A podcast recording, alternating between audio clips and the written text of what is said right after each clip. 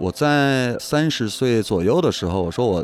可能一辈子都是个失败者，一辈子都跟失败就失败会伴随着我。完了，前两天就有人问我说：“哥，你都拿金爵奖了，你还是个失败者吗？”我说：“金爵奖是东北虎拿的呀，这是一个阶段性的总结，就证明这一阶段我们干得不错，跟我一生的失败没有关系啊。所以，这是我的自我认同，我自己知道我是一个失败者。”你面对这个东西没有办法，我觉得我只能选择乐观面对、积极面对，因为我们别无选择。就是这就是硬挺，对，就是就是 就是你说你的妥协和不妥协，其实都不是你选的吧？嗯，我大概我的理解是这样的。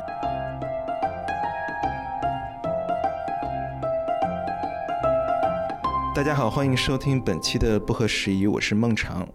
去年年底，也就是新年前后的时候，我去厦门参加了一个短片节——厦门短片周 High Shorts。在那几天呢，我其实看了一些短片的展映，然后也。参加了一些论坛，那可能有些朋友已经听说过，也可能有些朋友去厦门看过这几年这个关于 High Shorts。那今天呢，我很高兴邀请到 High Shorts 的总策展人王小曼曼姐来做客，不合时宜。那我们今天就想聊一聊，围绕短片周聊一聊短片电影节、媒体人，以及可能这几年他作为总策展人参与到包括文化生产和电影行业的这种展映中来的一些观察。曼姐好。Hello，你好，你跟大家打个招呼吧。不合时宜的听众们，大家好。我们刚刚正在聊天，所以说我们是不是可以跟大家介绍一下？因为可能我对我们听众很有信心，我相信有人是这些年去厦门看过 High Shorts 的，那可能或者说至少在媒体上关注过，可能也有些朋友还没有听说过，打算明年去，所以你可以跟大家简单介绍一下 High Shorts，因为今年。第三年还 shorts，但其实作为短片之后第四年了，我的理解没错吧？应该整个在厦门是第三年，然后做完第三年吧，然后整个短片的从做开始，第一开始做应该是从头两年有华时代，大概是一七一八年的时候吧，应该有第五年了。嗯，时间过得好快啊。对，现在厦门已经成为每到冬季，就是文艺青年们像候鸟一样，当然有电影行业和大家这些散户像我们这样的，像候鸟一样飞往南方，然后温暖南方去看一些片子，可能参加一些你不知道在会场遇到谁，在影厅里遇到谁，可能就拉着去喝酒了，去吃饭了，然后变成了这样一个仪式，每年一次。你做短片周这几年来，就是你怎么想到开始做短片，然后包括你之前在媒体，我知道你之前在媒体很多年，对。然后选择厦门作为一个地点，然后去做一个短片的展映，包括我不知道我理解的是不是正确。比如说你总策展人，你作为这个短片周的发起人，那其实策展它本身，它作为一种展映，其实跟咱们传统媒体时代一种编辑思维，可能它有某种相通之处。你希望某种元素、某种内容元素以某种方式拼接和呈现在一起。所以说，High Shorts 的编辑思维是什么？嗯，对我感觉你这个问题问的特别好，感觉你应该跟木村拓周有过 私通，他是不是跟你说过？因为他还很了解我。要这么说的话，就往前倒，就是其实木村拓周最早是他在三十六氪的时候采访过我，那个时候我有一个创业项目叫欧本开枪，那个时候是二零一五年的一个项目，后来就是我就创业失败了，花了大概一年的时间去面对这个失败，在二零一七年公司将关不关之际呢，我就有了一个机会，当时呢就是我们就被授意去做。华时代这个短片节，当时做短片呢，就是很歪打正着。当时他们都说，当时就看什么今日头条有一个什么金苗奖，后来我们一看这个东西啥呀，好像。就是因为当时那家地方，他机构的片子拍的也挺好的，他们当时是一个纪录片机构。我说我们如果是要做成那样的，我说那就没什么意思，因为当时我们我以前在凤凰做过市场总监，我们包括当时凤凰的年度活动啊什么的。后来我说我们好像那个团队还有一些做活动的经验，然后我说做那个就好像不太像那么回事儿。后来呢，他们就是说，哎，那个我们好像。叫短片吧，然后短片的话，不就是一个，后来他们说是一个电影的概念。然后当时对电影行业也是一无所知，因为在此之前还算是一个媒体人。然后我在凤凰做过财经，然后最早其实是在做体育，然后做过财经，然后到凤凰后来做过资讯。后来发现，哎，这个是个电影行业。但是那个时候就觉得短片就去去争了嘛，争上来之后发现一七一八年的时候就发现了一个感觉，就是当然这么说就不太好，就感觉是个金矿，就是一个内容的一个池子。当我们在视觉就是说大量的被这种碎片化信息去消耗的时候，当我们在大荧幕上看到的很多创作者已经丧失了那种深度思考和系统化完整的表达一个让一个电影就是很动人的时候，我们在二零一七一八年的短片中间发现大量的，我甚至觉得是比荧幕上的电影好看很多的片子。嗯然后这个就是让我觉得，哇，就是说作为一个内容的敏锐度的人来讲，呃，我觉得这是一个绝对是可以继续做的事情，就是他们是非常有价值的。然后作为我自己的一种对于创业和对于我职业身份的这种自觉来讲，就是我一直在关注，就从我离职开始创业，我就开始想内容生产的问题，因为我觉得我们现在互联网之后，把以前的传统媒体的内容组织生架构打散了。以前的话，我们其实我们有记者、编辑，编辑后面就是有出版校对。主编有策划，然后的话有各种各样的团队。然后以前是当你很多人去完成一个创造本体的时候，那个质量是非常高的。但是现在大家都各自为政，然后你会发现，其实就算是很好的号，它爆出来之后，它也就是过两年就不行了。我会发现，就是内容，当它没有办法去重新在内容的生产的组织上面再进行突破的时候，其实就会陷入一种瓶颈。比如说你在公众号上面又看两年，就就生产内容变得容易来说，它反而是一种诱惑，就是因为你不再需要那么复杂和对。但它的质量是消耗的很快的。那时候我做 Open 开箱的时候，就是我还用过这个，是吧？嗯，对。天哪，也是著名当时的著名项目 哦，是吧？对。然后我当时就一直在思考，就是说我们怎么样让人们，就是让内容生产这件事情，通过比如说这种聊天和策划的方式，它能有源源不断的生产。而且我们当时做过一些实验，比如说我们其实是第一个采访毕赣的媒体，然后我们其实当时做了很多有意思的选题，然后这些选题出来的。内容非常的好，后来你会发现很多媒体的话题的内容就是议程设置，对对对，然后你就会发现哦，其实这是一个我想去刺激它的生产源头，也就是说有某一种机制的方式让生产力源源不断的涌现。但其实这件事情到了短片节这件事情上面来也是一样的。其实这几年我发现的最多的就是生产力。昨天把我们的手册看了一遍，你会发现在今年来看，比如说我们大概有一百六十个入围。其实中国特别优秀的就是那种尖儿上的创作者，海归背景，各种什么传媒大学、什么高等院校毕业的人，就在我们里面的比例是百分之八十以上，也就是八十。对，然后你就会发现哦，其实这一批中国。就是像以前很多优秀的人，不都是去大报啊、什么大网站啊？就是 OK，他们现在在只要他们有影像创作的领域的人，他们都会来投片。这是一个生产力的汇聚地，嗯，内容生产力的汇聚。对，因为我们现在是所有的话语权是被流量和平台，因为平台通过流量掌握了话语权，但是真正的质量的生产的这些人，然后我们通过什么样的方式去挖掘？因为流量会倒逼质量的下降，对，因为它是一个均摊的审美和对，因为我相信好的东西永远是正态分布的，就是这些尖上的这些人，然后他们应该怎么样去被发现。所以其实说到机缘巧合，就是当时一七年的时候，我们就是尝试吧，就是发明了一个这种三审机制，初审、复审、终审。然后当时其实是也是一个机缘巧合，因为当时的影展就是很多都是那种民间影展，都是说我一朋友拍了，我们做影展把它推上去。然后都是那种裙带关系那种，我当时觉得就觉得，因为我们当时是拿了甲方，就是很信任我们嘛。我说我靠，这这么干，那我做它干嘛呢？我说我们甲方就是哦，你们就是拿着我们甲方的钱，然后干一个保自己朋友上去的东西。我说这不行，在我这儿过不了。那我后来那时候我就我记得特别清楚，就是那个十一，我在家里面就坐穿牢底，十一假期就是七天，就在家写了一个评审章程。当然这个章程沿用至今。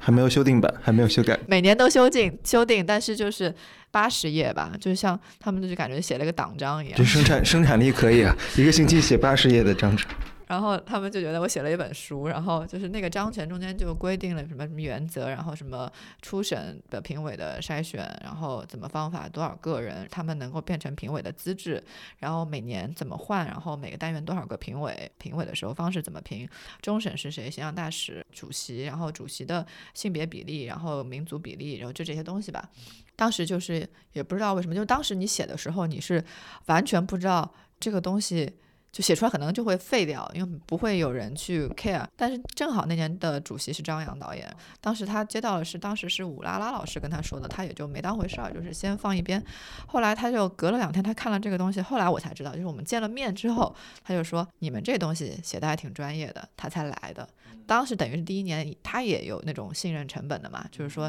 这东西是个啥？因为当时其实我们到国外办，国外的野鸡电影节很多啊，当然这个可以剪掉。是。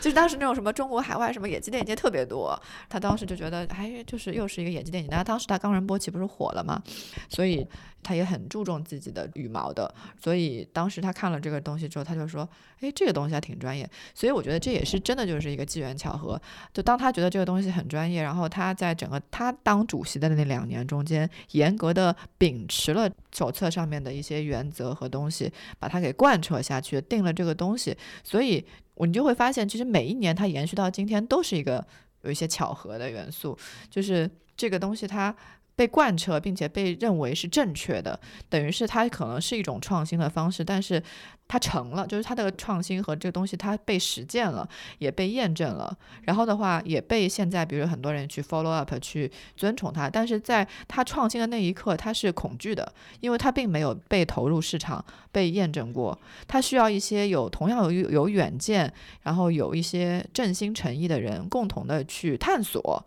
一遍一遍去完善，因为它也不是一下子就完善的这个机制。包括我们当时做很多的，每次评委弄完之后都会做访谈调研，问他们他们的感受，觉得怎么样可以去优化。在这样一个筛选流程中间，才有了我觉得到今年，就是我们可以看到整个好的影像创作者的成色，可能在这一本主竞赛手册里面就可以有非常好的被 cover 了。这个挺有意思，就是说一群人出于一个对于好内容的一个认同的一个理念，于是呢 h i s h o r t 相当于做了一个内容池，把这些最优秀的影像创作的生产力聚集在一起。那当然，其实电影节这些年可能在公众层面上变得。破圈了，我不知道这个理解对不对？就可能大家都像候鸟一样，在不同的季节去不同的城市，对吧？平遥、厦门、西宁等等去参加电影节。那这个其实是在公众视野中的，就是参与展映。因为我看了厦门本地媒体的一个报道，那个 frame 挺有意思。他又说你在五天内有两百多部影片 放映，你可以参加这个放映。这其实对于公众来说，这是一个最直接他跟电影节发生的关系，他可以去看片子。那其实就像你刚才说的，你指出的其实是。这些短片节、电影节，另外一个维度就是它其实是一个行业内的一个同行评议的一个场所，大家来看看哪些是最优秀的创作和内容内容表达。那当然还有。一些基金的支持，对吧？对于可能最优秀的获奖者有奖金等等，还有最重要的一块是创投，比如一些有好的想法、好的选题，他想要完成自己的作品，那他可能在职业生涯早期，如果不去平台上获得某种支持的话，可能没有完成这个选题的资源，那可能 High Shorts 还是一个给这些年轻创作者的一个创投。就我们该怎么理解这二者之间的一个？也就是说，一方面。我不知道，因为 h s h a r s 你是否在意这个？比如说上座率，就真的跟那座城市厦门，或者说公众来看电影的人发生关系？因为可能一些片子最终它的使命还是要去抵达观众，跟观众产生一个交流。那另一方面是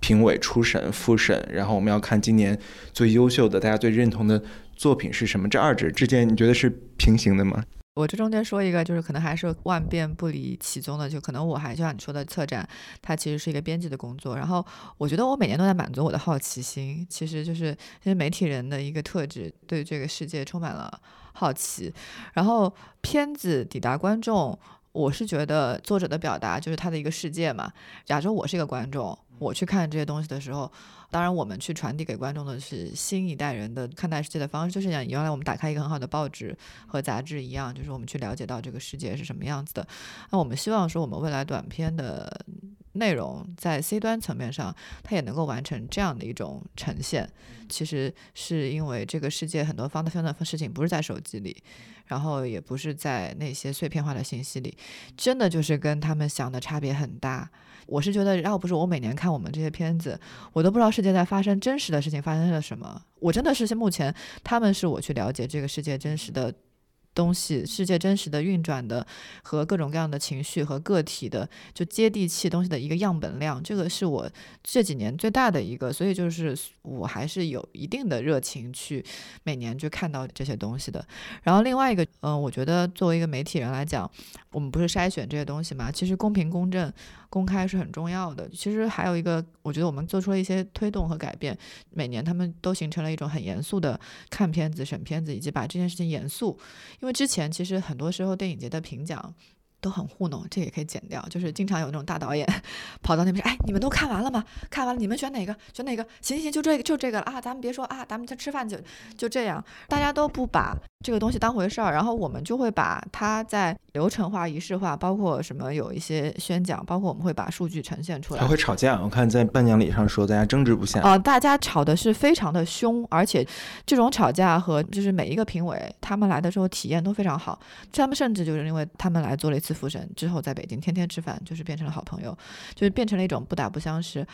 所以，就是有时候策展也是一种策人。我们可能会把不同视角，他们不认识，但是我判断一下，他们应该是有一个相同的审美的一群人，他们放到一起，然后他们有这喜欢不喜欢，但是就非常的愉快。就他们看片子和跟这些相关的不同领域的相同品味的人。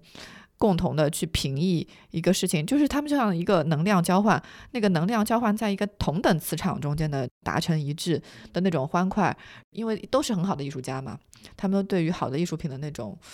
发自内心的自觉的那种欣赏和热爱，希望好的东西能出来，就是很纯粹。然后在那段时间中间，就是又内化了一次，然后就他们内心就很愉快。所以我觉得他也从这个过程中间，我们发现。这种公平公正的机制，也慢慢的让评选出来这个东西，他们得到了一种公信力。他们其实觉得这个激励也好，就是也分量也也很重，甚至有人有一些低分片，就是他们在初审中间低分片，但是他们被推荐上去，后来又被提名了。然后这个人就是一个大二辍学的人，他们就会发一段文字，就可能这件事情对他的一生都是。有一些改变的，有一些促进的，就是对于他是一个记忆点，然后他可能一开始就是非常自暴自弃的一个人，就会有这种事情存在。那我觉得其实这还是很有意义的，因为他那个片子本身就是粗糙、穷，但是他还是很真诚的那个东西。我每次特别喜欢，就是我自己啊，就是我都特别喜欢去复审现场，因为我就会在那坐那儿听着，而我还可以去观察每一个人，因为这些人都是我请的嘛。有的人我根本就不认识，有的人就是我选人的时候，呃，我基本上是会去到一年中间，我会去一些活动，然后我会去观察，就是这个人这个人的讲话，然后这个人的作品，不可能我去各种各样的活动，什么话剧、音乐剧，跟国家队主教练每年考察球员 差不多，去联赛考察球员。然后我就会去各种各样的地方去看。如果我觉得特别好的，像这次那个曹路生老师嘛，他其实，在复审中间，他最喜欢理发师，理发师果然后面第一嘛。那他其实是一个有终审水平的老师，但是他其实是戏剧领域的嘛，那可能不是电影行业的。但是我觉得他审美很 OK。然后我就看了他的阿来的《尘埃落定》的那个话剧的改编，我说我操，这个话剧改编太牛了。然后他就是那个东西的剧本和导演。后来我加了他微信，我说曹老师你就来吧。他他就很开心，他说你只看了我一个季，你就请我来。我说哎你，我说你这个。绝对可以，他是上戏的，他也是，他是上戏的那个戏剧的老师，他就来了，他们就交流的非常的愉快，因为你都找影视圈的人也很怪，啊，大家而且还会有包袱，其实找一些这种一部片子的不同视角嘛，大家看一个对，然后尤其是同一个圈子里面，大家互相听说过，对吧？就会互相表达自己观点的时候就不会那么的直接，但是我们想要的就是一个非常 open 的一个场域，这样的话。交流和交锋才会更有质量和价值。就聊完之后，他们也会彼此很开心。嗯嗯，我觉得整个 High Shores 这个场域对于行业内，包括可能内容创作者，或者说作为文化生产力的一个聚集地，它其实对于行业内的大家的无论这种交流、交流、专业交流，以及可能推进一些好的内容被呈现出来，特别好。我还想回到刚才我们说到的，说就是它跟市场、跟大众的这种接触。重要嘛？就是因为它是一个很好的，包括从氛围上，包括从我们看这几年过来，你刚才提到的实践的效果上来说，它的确推出了一种主张，就是 High Shorts 可能是一种影展，或者说短片电影节的一种主张，一种独特的自己的气质和主张。刚才你也提到说这种内容的生产力、文化的生产力，那一种有意思的是，它是一个中间发生的这个呈现的环节。那前端和后端我还挺好奇的，比如说内容的创作者和这些生产力谁在养活这些生产力？就是这些创作者他可能是个。有些是学生作品，对吧？有些是他可能毕业的作品，有些是可能自己拍一个短片。这当然是由于短片的创作周期啊、投入成本，然后包括内容形式上比较灵活。它不是说像电影工业一个长片非常漫长，需要依靠整个工业体系的支撑。那这是一个前端的，我挺好奇，就是他来到 High Shorts 之前，这些人他在哪些地方活跃？对我看，当然因为有 MV，也有一些每年的商业短片奖。然后它有些是，比如说商业短片，还有后端，就是他来到 High Shorts 之后，这些片子都去哪里？是这样的，首先他们。很多可能在网上已经发布过了，只不过就是我自己，他这也要说，我是很反互联网的，嗯，然后我是非常对于那种分发方式嗤之以鼻的，而且我觉得，你看我们每年那么多片子，可能对吧，有六分之一都在网上有过，但是你还是不知道啊。如果不是通过我们这样集中的打捞、集中呈现、集中筛选和集中推荐，其实人们对于好东西的了解方式。其实还是靠人、靠运营、靠筛选，就是靠编辑推荐。对，靠编辑，就是靠精英，就是我懂的人，我帮你选更好的东西的这种推荐。然后我一直是很迷信这个方式的，这个跟我在凤凰那段时间经历有关，因为整个凤凰的大资讯其实就是一个编辑主导的这样一种新闻的编写的这个概念，这个当时对我的影响很大，所以我实际上非常非常的坚信这个东西。包括你说的前端这些创作者，其实他们可能一直有的是毕业作品，有的就是可能在国外待了一年。毕业之后也不知道干什么的作品，有的是像有一个导演就郭荣飞，然后他已经毕业了，然后他就接活儿呗。但是他接活儿，当他接的活儿发现，也，也能获个奖，他就觉得。所以每年总结一下，说今年有哪些优秀的创作。对对对，然后你会发现，然后有一些像我们每年那个商业的短片，就是那年郭荣飞拿了一个，今年是别的，因为其实很多的媒体他们要别的那个黄。黄一红，对对对对，其实因为很多的人，他呃媒体机构，他为了生存，他不就是要去跟别人定制，就给广告主定制的一些东西。但是他们也在焕发他们内容的生产力，就是在广告给的既定的生产呃费用框架里，对他们也在出好东西。那这样的广告没有人去给他们做评选，那个东西内容也很好。那他们就是各自，然后很多人他们其实现在我问到他们就是拍广告，要么就是还想写剧本，有人投的话他们就愿意拍，要么就是他们互相打工。这个兄弟有了接了活，然后我们啪都过去抱他大腿，组个团，对的，组个团就过去了。对，当然未来我们也会想一些，就是说，因为我们推荐了我们的创投，我们的创投并且有一个呃，是我们叫封闭创投，它其实是只有入围了我们的人才能够进这个创投，所以我们里面的一些项目，我们是希望他们未来能够有一个更长线的孵化机制。当然这是个是后话，以及我们的一些别的领域的导演。他们有的像去年有一个像实验的导演，他平时是一直做美术的。其实电影的很多行业，比如说配乐啊、美术啊，还有什么像纪录片导演出很多摄影，就这些，其实在 High Shorts 中间也能找到人。还有我们里面有一些导演，短片导演，他还是剪很好的剪辑，他业余是他正常工作是剪辑是结果，对他是个剪辑，然后他就拍了个片子投过来了。然后去年有几个入围的是这样的，然后你会发现，就是说可能整个电影的工种。就是在 High Shorts 的入围导演的池子里面都可以有，所以他们日常都各显神通，然后每年攒吧一点钱拍个片子投过来也有。对，嗯，这么听来，其实 High Shorts 还是一个编辑挑选的已成结果的一个内容创作的一个平移地。那他其实跟观众的这个关系，他可能已经在网络上跟跟观众见过面了，也有可能在一些别的场合可能大家看到过了。他最重要的，这其实是一个专业评议的场所。然后让大家用用一群老编辑，再用自己的可能判断、专业审美去评判出哪些作品呈现出了非常强的内容、内容创作。包括我看我在网络上看到，我不知道是不是你们官方那个 slogan 说“独立思想和先锋创新”，可能呈现出这样的品质，然后做一个同行评议。那短片我觉得挺有意思的，就是大家好像还不太习惯在电影院院线看短片，因为因为我觉得现在是一个屏幕占领了世界，已经。我们都看到了这个趋势，并且可以想见的未来可能还是会这样，到处都是屏幕。刚才你也提到你对互联网的这样一种态度，我本人也是这样，因为我平时不太会在网络上看视频。有些朋友他们会看，说是有挺多挺优秀的作品的，但是把他们从中挑出来太困难了。所以说，就是短视频跟短片，我们该如何去厘清它之间？比如说，如果一个人他在，比如说他是个 B 站 UP 主，他抛了一个片子，他制作的很努力、很精良，他去投 High Shorts，有机会有机会脱颖而出吗？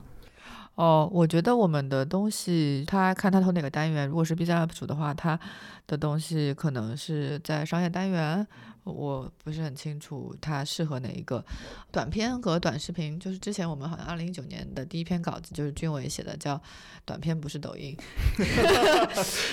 先划清，嗯，先做个区隔。对对对，然后我是。感觉以前就是短片，它还是一个电影的门类的概念。这么些年啊，就是我我的一些感触是，其实它有那种叫分为内容型的和分为商业实用型的两种用途。内容型的其实就是像剧情、像记录和动画，它们其实是本身具备可发行性内容。嗯，对。然后呢，像商业广告和 MV 和实验，实验它其实很特别，它其实可以作为环境。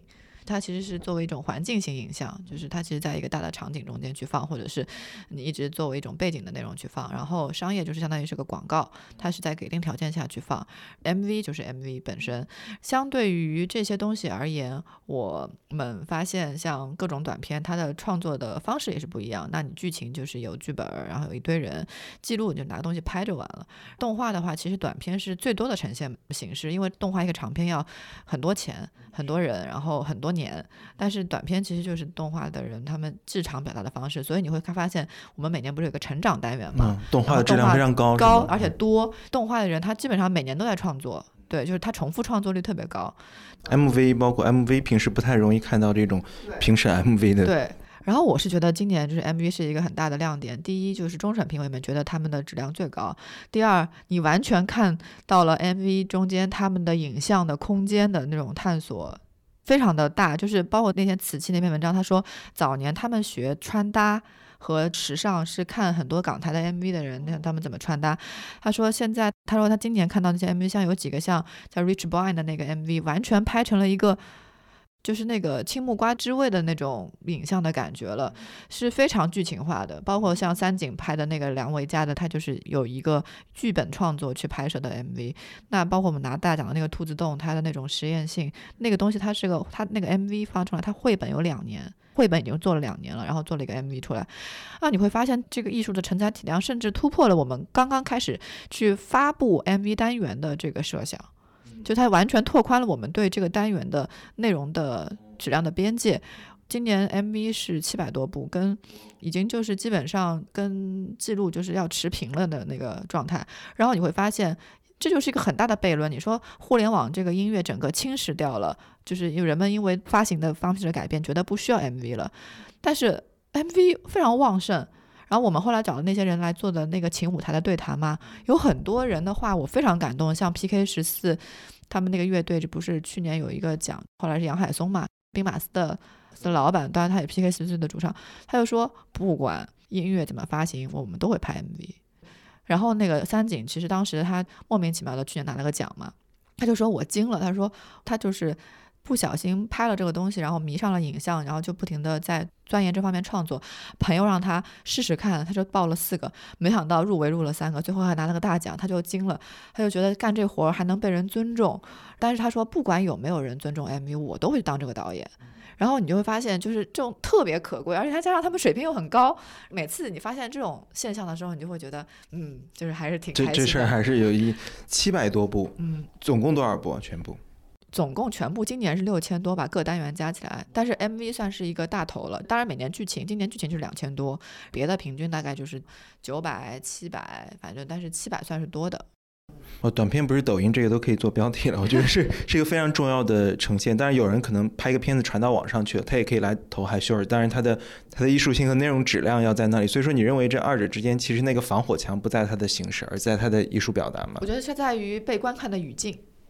被观看语境怎么理解？就比如说，我们在把这些片子搜寻上来，它在评审的时候，其实它被观看的语境就不一样，它是被认真对待的。然后的话，它是要有一个结果的。在评审看这些片子的时候，他的心理其实是我要对此负责的。他被观看就跟那些放在网上被观看那种那么多人，他流量再高，他也没有办法给他这一个。那样的语境下的反馈。那当他们到复审领域的时候，那就更不一样了。那复审给他们的每一个建议、每一个争执、每一句话，都是这个复审那么多年在这个领域中间看了那么多片子之后的一些反馈。到终审那就更不一样了，那就是可能像完全不认识你中国，就是没来过你中国的拉皮德、苏莱曼，他们看这个东西，他们的哇塞，他们之前还有李沧东是吗？对，还有李之前还有李沧东，他们对这个东西的哇塞是来自于他们真心的哇塞，就是完全是跨越国界的一种。他们认真对待一些年轻人作品的那种初心，然后当他被观看的在竞赛中间被观看的语境不同，到了展映之间被观看的语境，其实他可能就是面对像媒体啊、行业内的人啊，包括一些厦门本地的一些文艺青年啊、学生特别多，他们其实就是一种，他们已经预设了这一波人就是跟我同龄中间优秀的人。他们已经有了这种预设，或者是说又有哪些大的脑洞的 idea，我可以看到。那当他有了这个语境和预设，同时在那样一个沉浸式的环境下去看，他又不一样。他对一个东西的吸收理解和这个片子能够传达给他的能量是不一样的。那你在一个小屏幕和你在平时闲暇时间，他能给传给你的能量，即便是有一个片子，别人就是推荐给我说这个短片不错，你看一下，我每次看我都觉得哦，就是他他没有那种。我想，就像你刚才说的，一个创作者，他其实在创作的时候，他心里就有一个预设的，我这个创作是为了什么，或者说他可能的受众，或者说他完全没有受众，我只是想把它做出来而已。于是，其实文化生产，他知道他要给他的同行看到的话，或他的同行来评价他的话，这其实是以前。就是前算法、前流量时代，大家认可的一个，对吧？你写本小说，你要去投到一个杂志，可能被退稿，回来再改，就那样一个流程。它一个 peer review，这个是一个非常重要的文化生产机制中的环节。但现在好像就是，你如果发的时候想着是我要。抛上我一个号，然后可能能转一千次。那这样的话，你的这个受众就不是你的同行了，它本身就是一个大众的市场。所以说，可能这样他在创作的时候的一个预设，他冲什么去的这样一个对这个内容的一个理解，可能就本质上决定了他最终做出来的这个的一个一个走作品的。所以我是觉得你是走向抖音还是去 Hi Shorts 是吧？然后我们未来其实还是会搭建一些交流场景，比如说放映啊，多组织那种线下放映。我们在是在二零一八年的时候做了一个。放映就是轮回十三周，每周一次，一次大概是四个片子，然后再加上一个小的沙龙的探 talk。今年其实我们在探索说能不能去影院，因为影院放片子的效果还是很好。但是影院它的问题是它不能让你时间留得很久去做对谈。但是其实对谈对于短片来讲，就是谈深谈透彻和还是很重要的。就即便是我们这次尝试性的做了 MV 的放映和对谈，效果都出奇的好。然后我们都还蛮惊讶的，也就是说，其实就这些的在创作上面的表达和沟通，我觉得之前整个的行业是很欠缺的，因为很多行业就是他们不看内容，他们看流量，他们嗯，怎么讲呢？就是说大家看的东西还是很表面的嘛。其实更深度的去，即便是像创投，你在大的创投会上面，包括那种对接会，你能你对这个作者。你对这个作者过去拍过的东西的片子，你对于他的这个基本的创作想法，他吃了多少苦，他为什么有这样的经历，你就是能通过一个大电影节创投会能够了解清楚吗？我觉得它都是有限的，就是就要通过不停的就是有这种沟通，就是沙龙式的、俱乐部式的，让他们加深了解。对一些小的活动，比如说可能在北京，对我们可能会去做一些这样打造，包括。我们其实说短片的评审复审嘛，让他们这么去看片子，也是为了能够让他们，就是这些评委们，他们去了解他们。嗯，哎，一年六千多部，我挺好奇的，就是说你做这三四年来看了那么多片子，当然我不知道你是不是全部都看完，但是你可能看过绝大多数吧，其中的。那现在的创作者，就每年这些最优秀影像生产力的聚集地，这些年轻的创作者，他们关注的议题。有没有一个明显的变化？因为你也是传统媒体出来，知道可能十年前、十五年前，这些内容创作者关注都是大的问题、时代的议题，带有公共性的。包括我们可能去电影院里看电影，包括接下来我们去看耿军导演的片子，然后我们坐在影院里看，其实看一个导演分享他对世界的理解、对人的人性的理解。那些时候，可能以前感觉大家在对于内容这种。追求都是看到大的议题。这些年，你觉得这些年轻创作者的表达有没有哪些变化？还是说仍然呈现出就是一脉相承的、一以贯之的，大家对一个大的世界的一个好奇，一个提出自己的一些主张和观察，还是说，因为这两年大家都在聊，包括聊私影像啊，很多人聊到说，可能就是年轻创作者会更往内心、往自己的内心去看，去比如说原生家庭、自我意识，聊个人小我。就是这种小世界跟大时代中间的中间的关系，好像这几年比较多这种，还是说你仍然看到一些？当然了，由于编辑思维，我在嗨秀儿才看到很多特别有公共关注的一些作品，对对，包括坚果兄弟也上过我们节目，对对对，他们那个创投纪录片创投情况有点复杂，对，坚果也上过我们节目，对，所以说你看到这种题材上选材上，因为你作为传统媒体人的视角，肯定是我不知道个人偏好，当然有些是艺术影像实验性的。音乐性的，但是它肯定选题上，你有没有看到一些变化？然后我觉得这个问题就很好呀，就很有意思。其实我个人感觉还是一个大的切面，就是一个普遍公共性的一个人们关注的话题的一种探索。但这也是一个我满足对这个世界好奇的一种方式。首先就是你说的关注更向内走。首先我会更关注为什么会发生这样的一个，他们会这么去表达，肯定是跟我们这代人不一样嘛。那这个不一样的成因是什么？我后来分析了一下，是因为其实很多的这一代的创作者，他们呃有钱的孩子都被送出国，送出国就是可。能能最最家庭条件最不错的东啊，小孩们就是家庭们就会满足他们的梦想嘛。都是去拍电影啊什么的，搞艺术啊什么的。但是这些小孩他们可能得到的关爱并不多。就是七零后在这样一个时代变迁中间，离婚率是非常高的，单亲家庭的比例也很高，他们遇到的那种家暴和那个什么也很高。就是就就就就不光就这些作者们，我我特别后来就是当他形成了一个普遍的量的时候，我就会发现哦，这可能是一个时代的问题。然后他们的父母在那样的一个改革变化和变迁中，他们其实是被时代挤压的。因为时代要求了他们的劳动力和去实现身份身份的阶级的跃升，然后身份的变化，然后让他们从原来的可能农民农村，然后到城市城镇，然后他们在这个过程中间完成了之后，他们希望他们下一代跟他们不一样，但是这中间有很多东西的缺失，然后这个东西就造成了他们在很多的先天性的这些关爱啊，还有一些裙带，比如说你就觉得就是其实以前我们小时候可能我是八零后嘛，你们七大姑八大姨虽然经常吵架，但是你。还还是会觉得有很多的群聚在一起，那慢慢慢慢就城市化了之后就割裂了嘛。那你你会发现在这代人中间为什么会有这种探求？我觉得可能一方面的原因是这个，嗯，另外一方面其实跟互联网也有关系。当然我就不能全怪互联网，但是就是当你有了手机了之后，其实你是觉得你可以自己和相处很好，因为它很安全。因为你跟人相处其实就不安全嘛，嗯，然后它不确定性，对不确定性，包括其实人人与人之间的这种交流，就是什么社恐啊，比如说什么月后积分啊，就这些东西，其实人们越来越害怕去现实中间去承担风险和为现实中间的一些不美好的东西、错误、失败和自己的一些不好的东西去负责，然后就会出现更多的这种类型的东西。然后第三。我觉得依然存在着一些公共议题的关注的，因为这是一些很好的、具有广泛思考和更加关心家国天下。用李沧东的话说，就是 universal，就是更具有普适性的这种思考的人，他一定是存在的，而且他一定是在整个就是文科的优质人才中间是一定比例的正态分布，他是存在这样一定比例的人的。那这些人，他一定还是关心的更公共面的，但是你会发现，他关注东西跟以前的上两代的属于这个正态分布里。的人又不一样，比如说我们今年，比如说那个杜布尔卡的那个片子，他就是在讲，就是说手机人人对世界的关注，包括他人的苦难，在电视上看到，对对对，其实这是异化。而且这个是 universal 的，是全世界都这样的。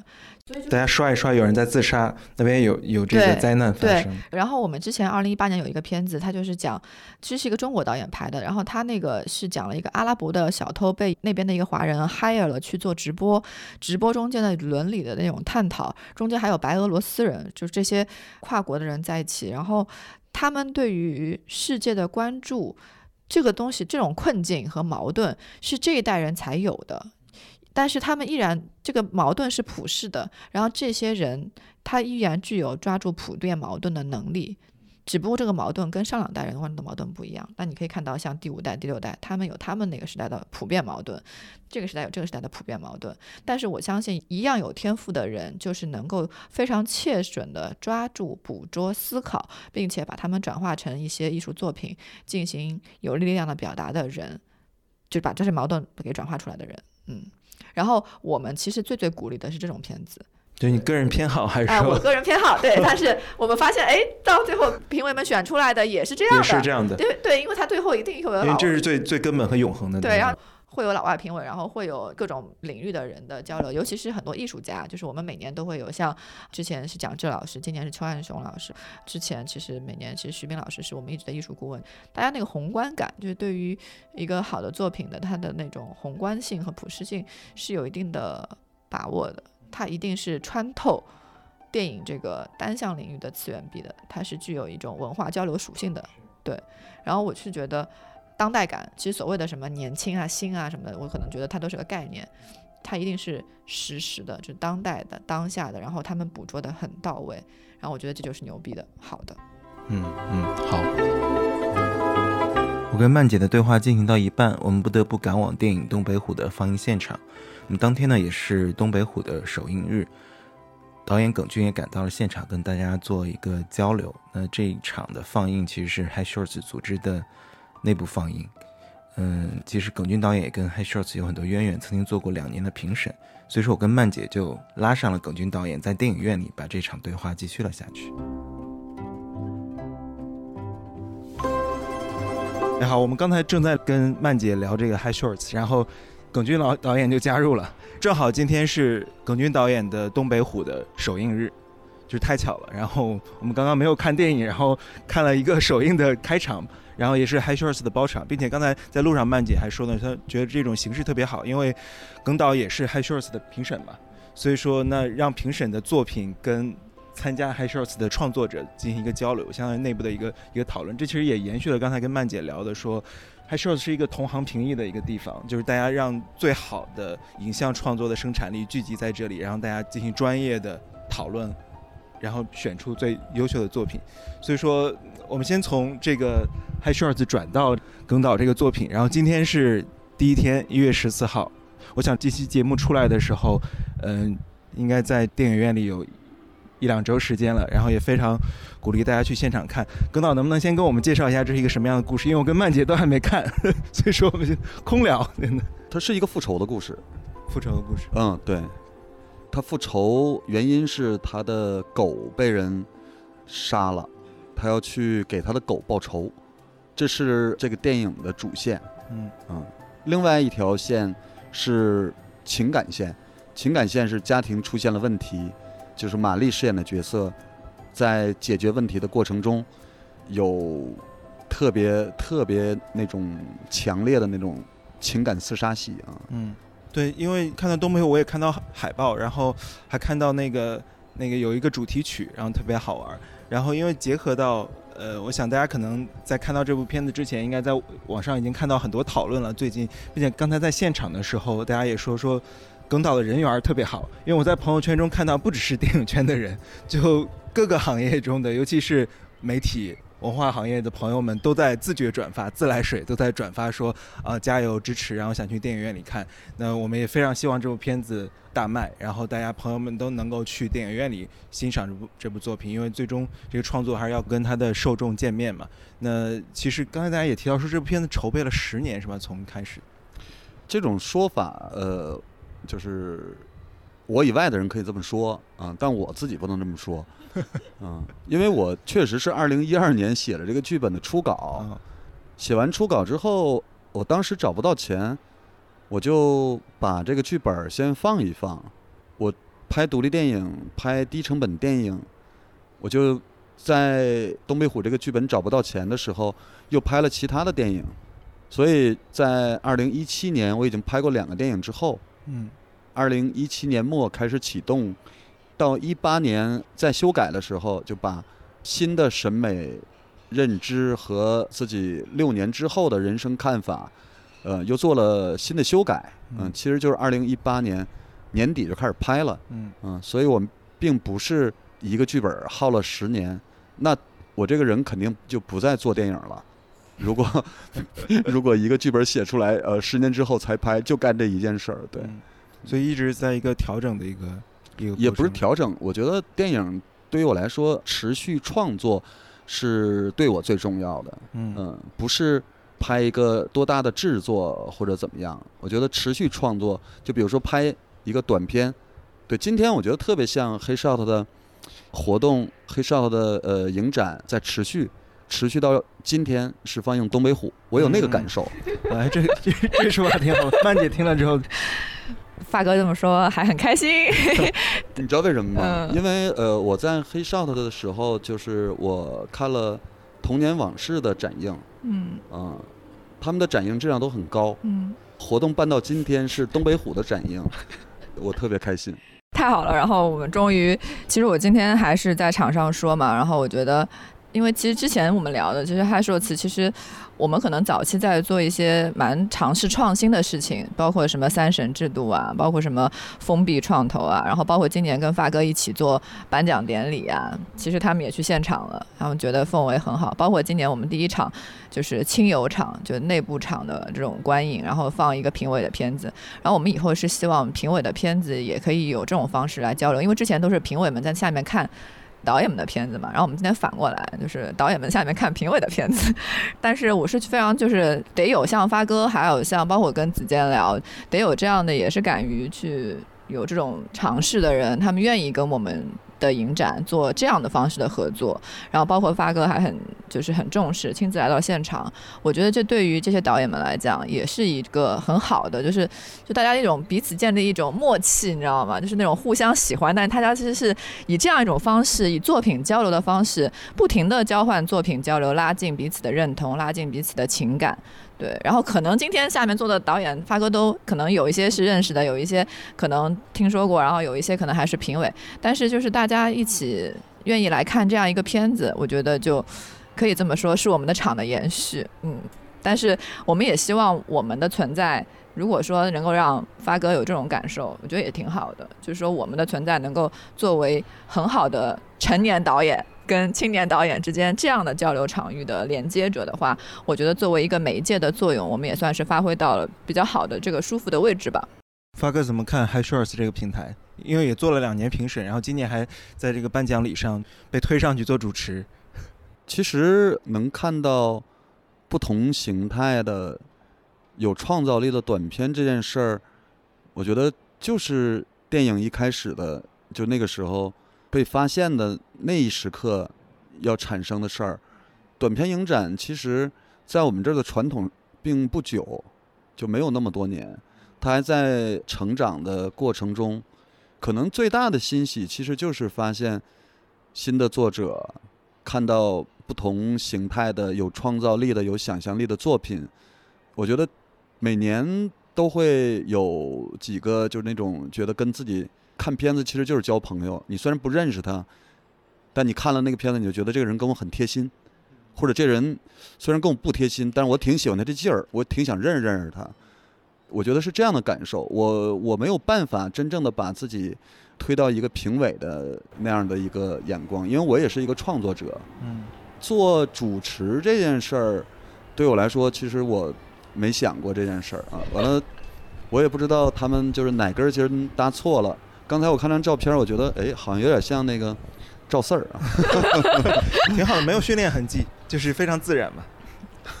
然后主要是为什么呢？就是有一次我们可能有一个提议，就是想到了说。然后陈楠就说：“他说得让耿军在，就是耿军在，大家就不紧张了。”后来我说：“哎，这个好提议，而且当时说学兵就可以嘛。”后来我们就是拿了这个想法去跟学兵说，学兵也说：“对，他说耿军在，我连酒都不用喝了。”我们就这样。所以其实我觉得这种亲友团的感情，还有我就讲几个细节。刚刚其实发哥在那边碰到张扬导演在买票，他应该我猜他是跟盛志明来看的。因为盛志明跟我说，因为他跟盛志明可能关系很好，然后盛志明我跟我邀请他，他说我自己买票去，他说你把票让给年轻导演们，他让让给你们导演们，就是那种你知道吗？就是大家这个圈层的，就是在 High Shows 一起玩的人，大家是有真感情的。然后的话，就马上就有人像阿美什么的，他们发朋友圈都是特别真挚的情感。然后我朋友圈刷到的包场的人有几个什么 High Shots 的评委们，对什么李瑞军啊，然后黄旭峰啊什么的，其实大家就是有一种。情感，但是他可能不一定是在 h i s h o s 凝聚的情感，但我会这么认为啦。然后，然后大家其实日常也会探讨，就是说，像我跟阿美在那个上海电影节的时候，其实我们都是很关心发哥这个片子的，因为他在上海电影节也拿了大奖。然后，其实我们也知道他这个片子时间也挺久的，挺不容易的。你刚刚问，其实 h i s h o s 跟发哥的关系，发哥从二零一七年开始，就是我们最早的时候，我可以细数他的这个历程。二零一七年的时候，他是跟当年跟黄璐一起做了我们的颁奖评委。二零一八年的时候，他参加了我我们的第一场就是日常的北京的展映活动。二零一九年的时候，我们在厦门，他当我们的创投评委。二零二零的时候，我们创投评委。二零二一年的时候，是我们的颁奖典礼的主持。人生能有多少个五年？五年时间，然后大家都在一起。然后你说这个剧本写了十年，其实我觉得五年的感情，因为其实最早他是金马的短片的获奖的导演，所以我们觉得有这样一个人，他能够。在短片上面，其实是已经得到了一些国际认可的。然后到我们的电影节来，就跟大家做交流。其实以每年又以也是亦正亦邪的身份参与，就还挺有趣的。大家怎么都喊发哥是一个江湖昵称是吧？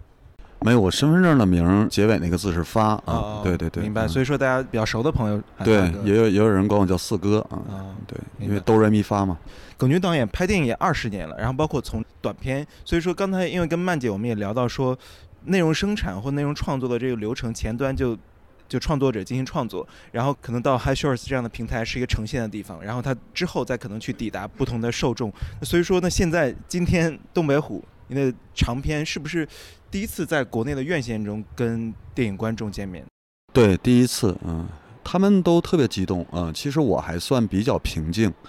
因为一个电影的上映之后呢，就变得一下就把之前的生活规律给打破了，嗯，就这段时间采访和相关宣发的事儿，把我弄得就是非常非常疲惫。所以今天上映了，我其实没有那么激动，我疲惫。那宣发还在后面呢吗？不是更多的？对对，接下来还有呃，对，连着几天可能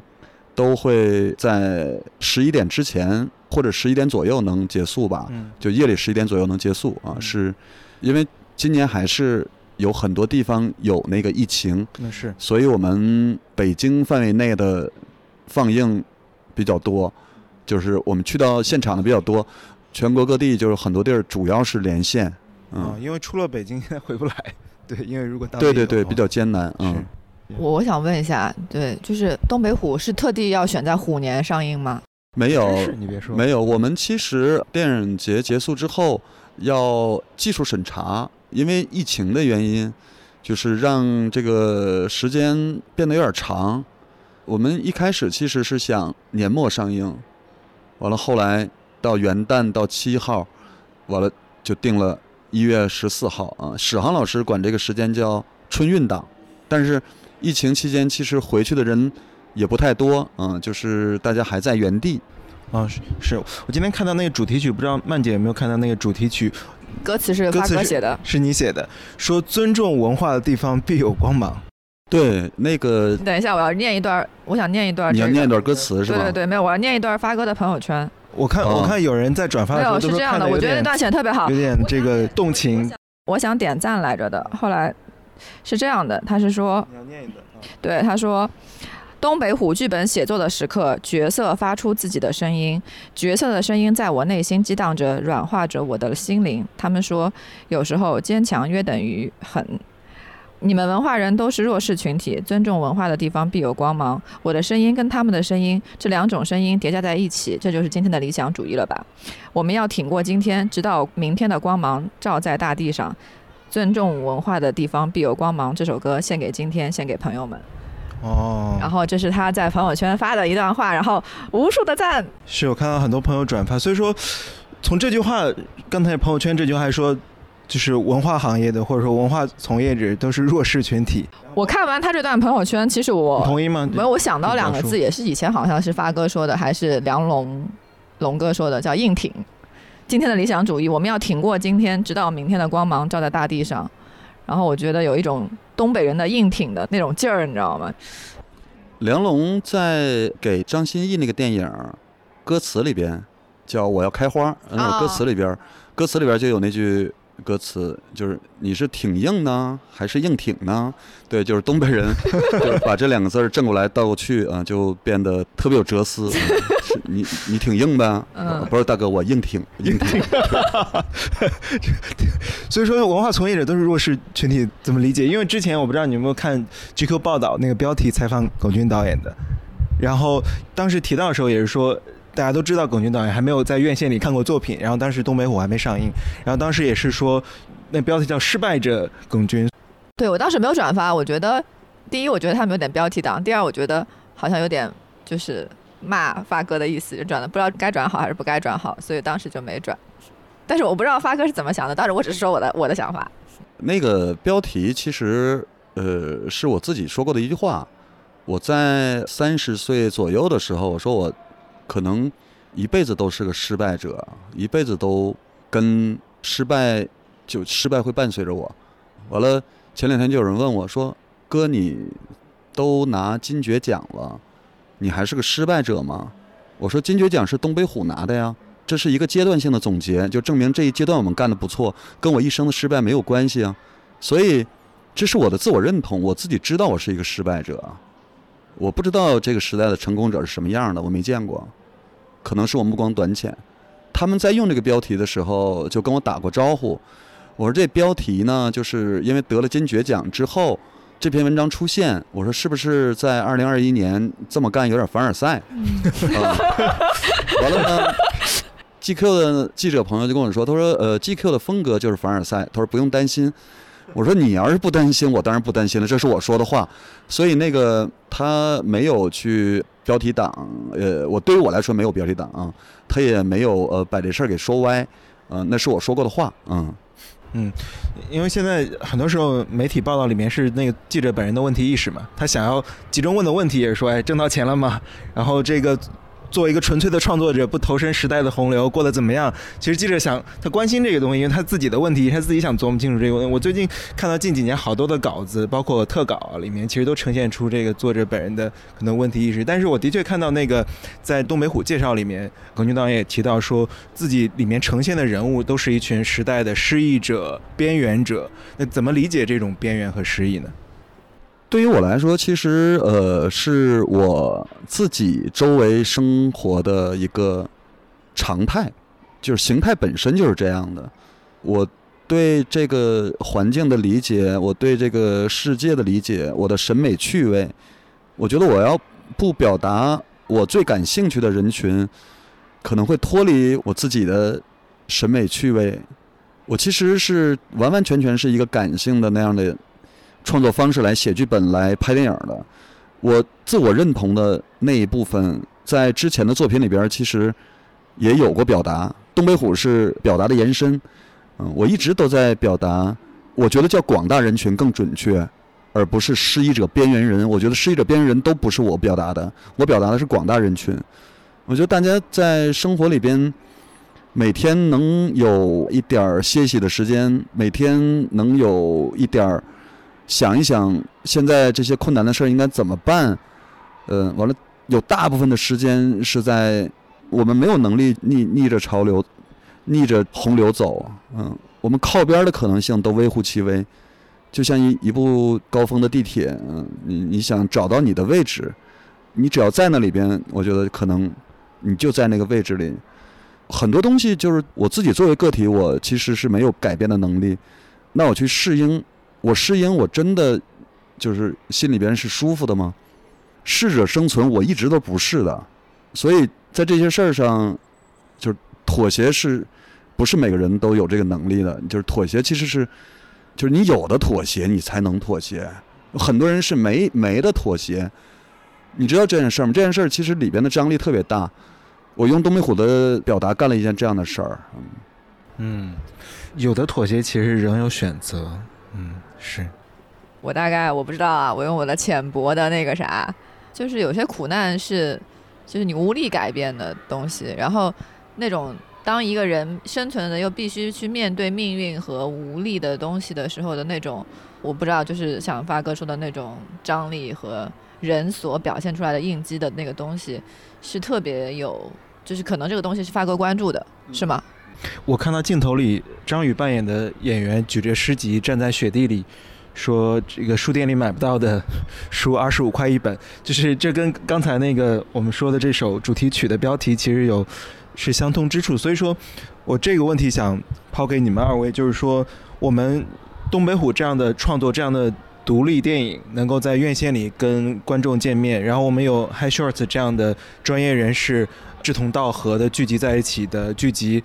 文化生产力的平台，我们这是一个对于文化创作或文化从业者很有利的或很好的时代嘛？就是其实回应到刚才说的那个凡尔赛的那个那个话题，就是说我们有理由对一个真诚的一个纯粹的创作者他所面临的环境感到悲观嘛？因为我们优秀的作品可能。持之以恒的二十年去拍电影，然后一个真正好的东西还是能走到院线里跟大家见。我要插科打诨一下，我觉得发哥可能那么多年支持 High Shorts 的原因，就是我看上去也不是很凡尔赛，看上去或者挺活泼开朗。其实 High Shorts 这五年都是硬挺啊。对啊。这可能就是发哥骨子里面，就他可能看出了我用凡尔赛在粉饰太平，就是坊间传闻说你每年都说可能 就每年办不下去了。对，其实就是这样子。我们现在最近还是在就是做这些所有的筹措的工作，因为这个行业就是这个时代对于文化从业者就是一个最差的时代。我先不说大环境，就说互联网，就是渠道侵蚀和反噬，你找不到好东西，我得每年费那么大的劲去筛选和甄选这些好东西，然后让这些好东西在一个受尊。尊重的，在一定的精英的范围内，就是不要精英吧，就是说懂得欣赏他的人范围内去流通，让他们得到被肯定。就是这件事情，其实本身就是一个，我是觉得我每年硬挺他，就是是虚弱到最后一口气的那种，就是就到最后一刻，站长颁奖典礼那个台上那一刻就没气了。就是我每年都是这种感觉。我们悲哀的就是你可能还要笑，用笑容和所谓的那种阳光。啊，去呈现这些东西，还要把它至少传递到加入他的人的心中，没有名利场，但也有点至少传递一些温暖，还有一些尊重。就是当这个东西能够透过，就很虚弱嘛，就是弱势群体嘛，但是这弱势群体能够在一起互相温暖，或者互相支持、互相团结，就一小撮人，我觉得这一小撮人可能也会满足吧。对，虽然曾经可能在时代更好的时候。或者是传播渠道不是那么闭塞的时候，其实很多的人就各种各样的作品会有得到多元的认同。但是，对，那现在我觉得我们，反正我是这么想的吧。对，作为一个歌里面唱到的文化弱势群体和硬挺的硬挺的经验吧。但是，就像发哥说的，你面对这个东西没有办法。我觉得我只能选择乐观面对，积极面对，因为我们别无选择。就是这就是硬挺，对，就是就是就是你说你的妥协和不妥协，其实都不是你选的吧？嗯，我大概我的理解是这样的。发哥觉得呢？就是我们有这些平台，然后一个真诚的创作者，但是最终有很多年的努力，他可以到大荧幕上跟受众见面。一个真诚的创作者，那我们这是一个有光芒的，必有光芒。我们是这是一个有光芒的环境嘛？或者说，我们处在一个内容创作特别好的时代，因为我总有别人跟我说，这内容创作，我说我们做内容的人都做不下去了。说哇，这难道不是历史上最好的内容创作时代？就是你随便弄个号，对吧？你随便在各个平台，你自己每一个普通的个体，你随便开一个什么平台上开一个账号，然后就能被人认识。他说这哪里不好了？我说可能我们说的不是同一种内容吧，就是我不知道，我我也在思考这个问题。我没有办法去变成一个社会问题研究专家。我在行业内这些东西，我离行业可能还有点距离，我没法概括整个行业啊。但我自身的体验，我没有体验到说什么什么最好啊。我在我自己任何表达里边都没有“最”字，我不喜欢这样的词儿。我们可以单独说一个平台，或者单独说这个平台一二三等奖是什么，我没法去概括。整个的整个的这个，嗯，我没有看到什么好的状况，嗯，这是我看到的，呃，有好的状况，也有不好的状况，我觉得这个才是真实的，嗯，